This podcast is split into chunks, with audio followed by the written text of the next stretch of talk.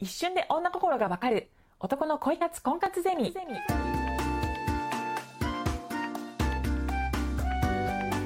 ポッドキャスト。一瞬で女心がわかる。男の恋活婚活ゼミは累計2万人以上の男女の相談を解決してきた恋愛カウンセラー長峰彩がオリジナルの恋愛心理学を応用してあなたの恋活婚活の悩みを明るく真面目に解決していく番組です。それでは本日の番組をお楽しみください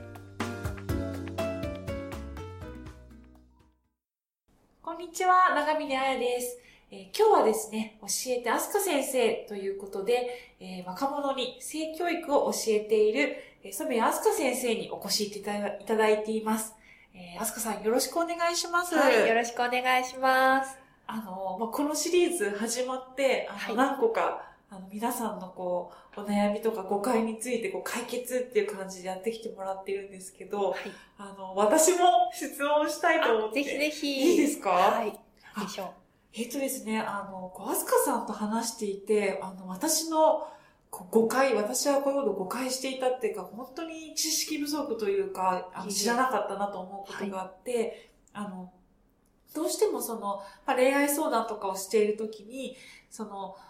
女性にとっては特にその恋愛とセックスと妊娠ってこう地続きじゃないですか。はい、だからなんかこう、こう、否認とかっていう、性以降、例えばコンドームをつけるイコール否認とかっていうイメージはあったんですけど、はい、こう、アスカ先生とご一緒にこう勉強させていただいてるうちに、あれ？性感染症予防っていうこともあるんだと思って、はい、私、性感染症をあんま知ってか、ほとんど知らないんですよ。そうなんですね。なんか、性教育とかでやったことって覚えてたりします、うん、これがですね、私、性感染症っていうのは、習ってないって言えますね。あ、本当ですか？はい、あの、だから熱くなってます。覚えているのが、小学校の時に、別々の部屋、男女別々の部屋に呼ばれて、女の子っていうのは、なんかそういう所所長が始まるから、もしそういうことがあったら、先生とか親に相談しなさいよっていうのが一回と、はい、あとはなんか本当に、クラスのみんなで集まって、なんか、妊娠、こんな風にした赤ちゃんができるんだよ、みたいなのを、もう受けたぐらいっていう感じで、はい、性感染症みたいな。はい。確かに大事だって、そうそう、そういうのも、それも関連してるよなと思って、なんかどんなものがあるか本当に教えてほしいんですけど、はい、ぜひぜひ。で、性感染症っていうと、なんかやっぱり遊んでる人の病気とか、なってる人ちょっと汚いんじゃないかみたいなイメージで語られがちなんですけども、はい、えっ、ー、と、本当に普通の人が普通にかかる病気なので、はい、ぜひぜひ知ってほしいなと思います。ちなみに、性感染症で思い浮かぶ名前とかってあります？こんな病気。性感染症で浮かぶのは、はい。クラミジア？ああ、ですね。クラミジアが一番多いですね。あとは、梅毒？はい。梅毒今すごく増えてます。そうですよね。なんかそれをなんかテレビで見て、はい。あとはあの、昔の小説とかで、はい。なんか、それにかかったので自殺するみたいな、えええ、なんかそういう、あ、怖いなっていうふうに思ってたっていうぐらいで、はい、本当にそれ以外、あとは、HIV とかもそうですかね。HIV もそうですよね。うん、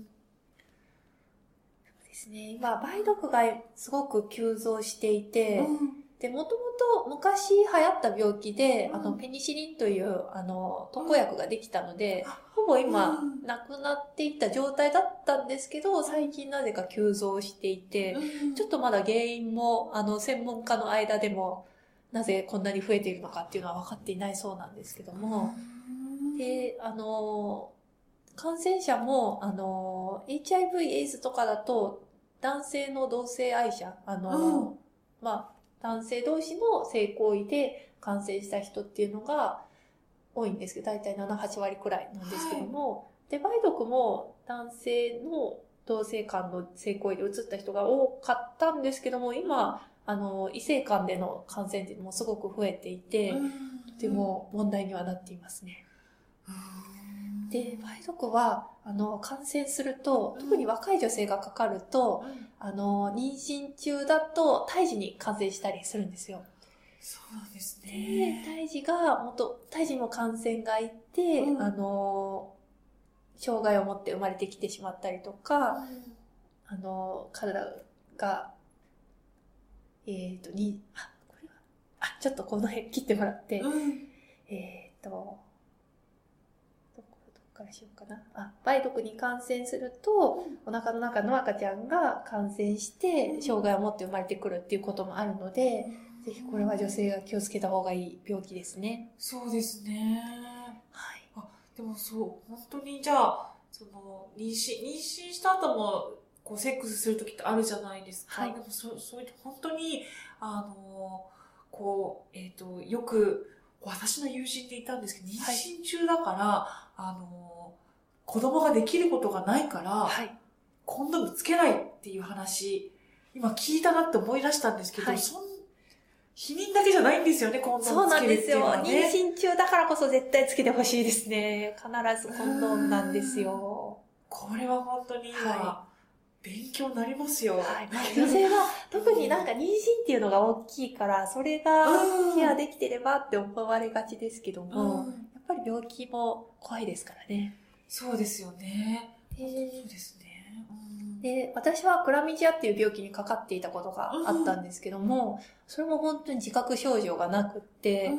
で、私ピルを飲んでたので、ピルを、低用量ピルをもらいに婦人科受診した時に、念のため検査しておきましょうかって言われて、いや、絶対病気なんかあるわけないしと思って受けた検査で、クラミジア陽性でしたって言われて、その時はめちゃめちゃショックで、あ、もう性病なんかでかかっちゃったと思ったんですけども、うん、でもいろいろ勉強していく中で、クラミジア、あの、無自覚で、あの、症状が出ることが、自覚症状が出ること少ないので、うん、そのまんまどんどん放置しておくと、難関って言って、あの、女性が妊娠するときに受精卵が通る通り道、難関あの、卵の管って書いて卵管っていうのがあるんですけど、そこが炎症して、もう卵が通れなくなっちゃうんですよ。で、そういう、あの、不妊の原因になったりすることもある病気なので、で、妊娠前だったので、それが分かって早く治せてよかったなって思うようになって、そうでもその時はもう誰から移ったかもわからないし、いつから感染したとかもわからないし、で、パートナーの人に感染したって伝えてくださいって言われたんですけども、うん、いや、でもどこまで伝えたらいいんだろうと思っちゃって。ここれ本当に最近あったそうなんで、はい、あの、男性から何か、はい、男性の、が、どの、どの、その人も言わなかったんですけど、はい、なんか、多分その、その人がどういう性感染症になったかって言わなかったのは多分それがすごく汚いもので、自分がダメだそんなものにかかっちゃって思ってたからかもしれないんですけど、それで、もう悩み込んじゃって、それでなんかこう、彼女にも冷たくしてしまって、はい、別れちゃったっていう方が。そうなんですね。いたんですけど。でもなんか、男性側が性感染症かかって、それが彼女のせいだろうみたいな感じで、なんか、切れちゃうケースってなんか私も聞いたりします。怒っちゃわな。いでも、誰からかはわかんないんですよね。感染した、ね、ど、どの時点かはわからないので、で、性感染症の治療って基本的にパートナーと一緒に検査して治療を進めないと、うん、一方が治ったとしても、まだ一方が治らなかったら、また感染し合っちゃうので、うん、なので、あの、パートナーと一緒に治療するっていうのが基本なんですけど、やっぱそれのハードルが高いみたいですね。いや、これ多分、誰でもかかるものってことですよね。別にその、ねはい、悪い病気で、はい、なんか例えばその、よく言われてるのが性感染症にかかる人は、やりまんだとか、やりちんだとかって思い込んでると思うんですよ。はい、そういうことではないってことですよね。そうですね。誰しも感染の可能性があっ、まあもちろん不特定多数の人と関係を持つ人っていうのはそれだけリスクは高くはなりますけども、うん、そうじゃない人であっても1対1の真剣なお付き合いとか、うん、まあ、初めてのお付き合い、どちらが一方がそうだったとしても、感染することっていうのはあるので、ぜひ身近なものとして捉えておいてほしいなと思いますね。そうですね。それが、なんかね、こう、パー、例えばね、パートナーを守るっていうことにもね、つながるっていうことですからね。で、私がなんか感染したことがあるって話をすると、友達同士でも、あ、実は私も、私も、みたいな声も結構あって、でも本当に普通の子たちなんですよね。なので、そう、誰でも感染の可能性があるし、あと漢字だっっていうあの病気があって、それはあの女性が織物が白いカッテージチーズ状にポロポロになって、すごく、あの、かゆみのある病気なんですけど、それは、あの、女性の抵抗力が下がると、あの、膣に常在しているカビ菌が繁殖して、あの、発症してしまうっていう病気なので、性行為がなかったとしても、あの、発症することもあるっていうのも、ぜひ知っておいてほしいなと思いますね。これ本当そうですよね。そういうことを知らないと、はい、なんか、彼女が、その、性、性感染症になって、なんか他の男ととか、なんかわけのわかんない誤解もね、はい、そうなんですよ。で、感じだ、やっぱあの、癖になっちゃうっていうか、何回も繰り返し再発しやすい病気でもあるので、うん、それで結構悩んでる女の子とかもいて、うん、でもそれは別に、その子が悪いとか汚いとかそういうわけじゃなくって、そういう病気がもともとあるんだっていうのをぜひ知っておいてもらいたいなと思いますね。うん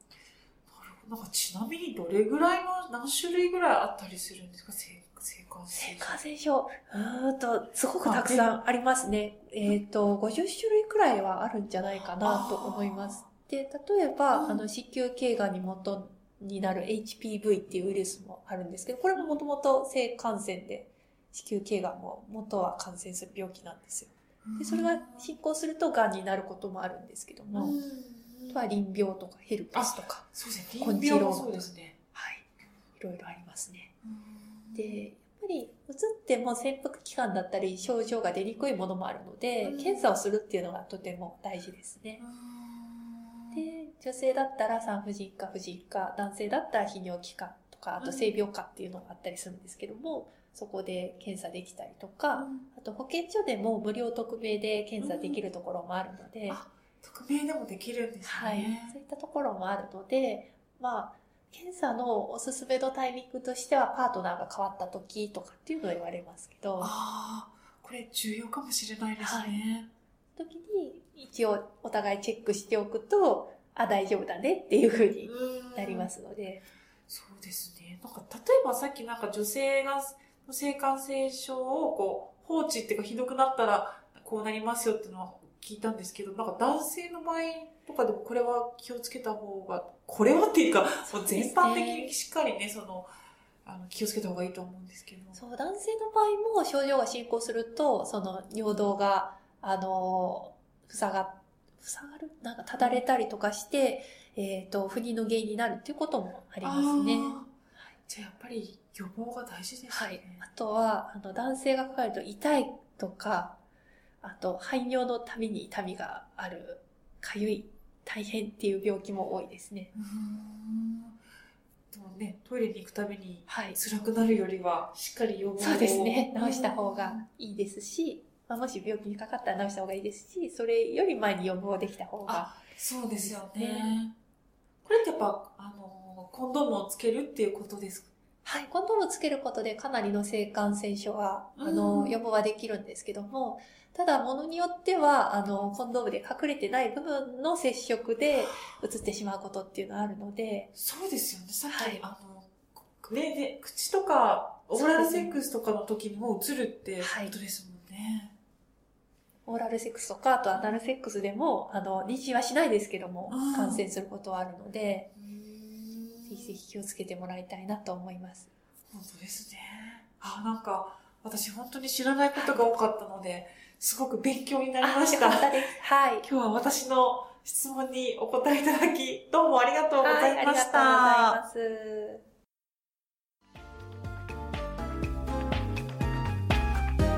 本日の番組はいかがでしたか？番組を聞いていただいたあなたにプレゼントがあります。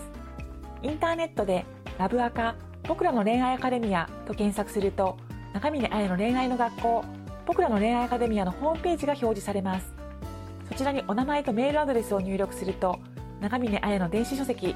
真面目男子が確実に彼女を作る21のモテ作法30歳から始める恋活婚活セミナールを無料で受け取ることができます必ず電子書籍プレゼントを受け取ってくださいねそれでは次回の放送を楽しみに待っていてください。